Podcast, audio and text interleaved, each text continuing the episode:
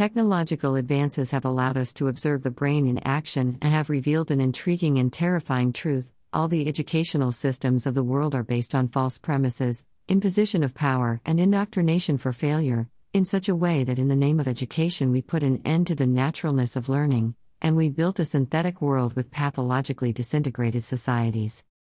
Our brain learns what excites us, the essential and fundamental requirement is enthusiasm. Without motivation, there is no possibility of learning, and without learning, it is impossible to develop ourselves. Therefore, what is naturally a function foreseen from the genetic structure undergoes the socialization inscribed in the culture of savage capitalism that destroys creativity, uniqueness, and fosters stereotypes that are intellectually impoverished, formatted to fit and repeat without knowing, with great emotional and mental difficulties, that frame a life devoid of meaning, lacking in wealth, diversity, and fun. Throughout the centuries, it has not been enough to subdue the bodies, today the minds are submitted to sustain the implacable, mean, and destructive power systems, which will inexorably end life on the planet if we do not reflect and press the reset button. Thus, giving us the opportunity to start over.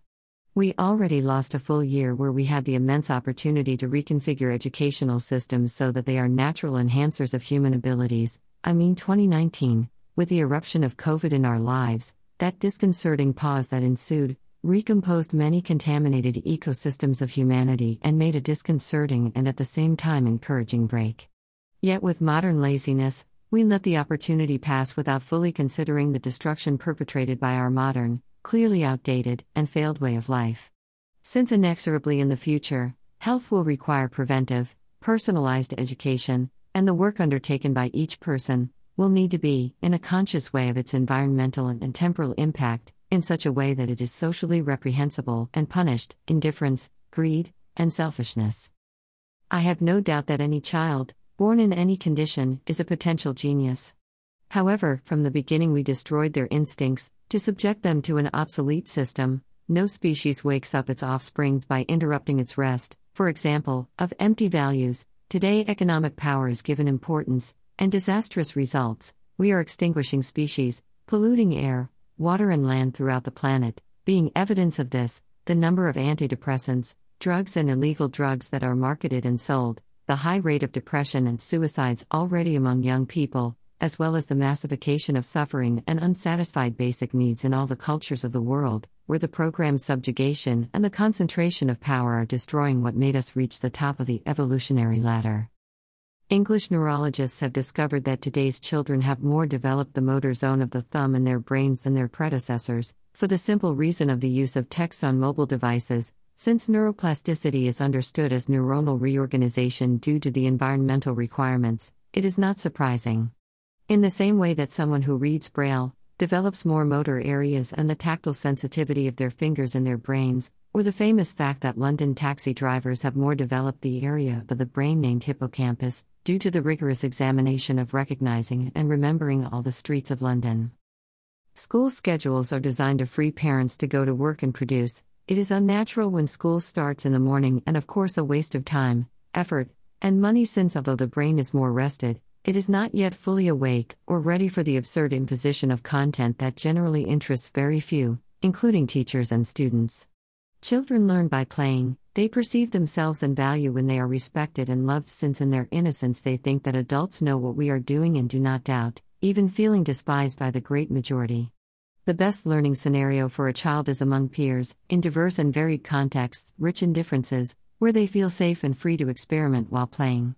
The concept of tabula rasa, blank slate, which goes back to Aristotle, is clearly a tremendous error that some, even within the educational system, believe appropriate and suggest that you have to load content to those empty brains, nothing more away from the reality. It is not necessary to load information in the brains of the children, but rather to show and without judging, to let them unfold their magic. Today, the possibility of accessing information is available in each handheld device, and considering that a university degree, master or doctorate, does not guarantee an income to sustain economically, it is clear that wasting the immense capacity of human learning, and the invaluable time submitting us to systems of annihilation of passions, threatens our own survival and life on the planet.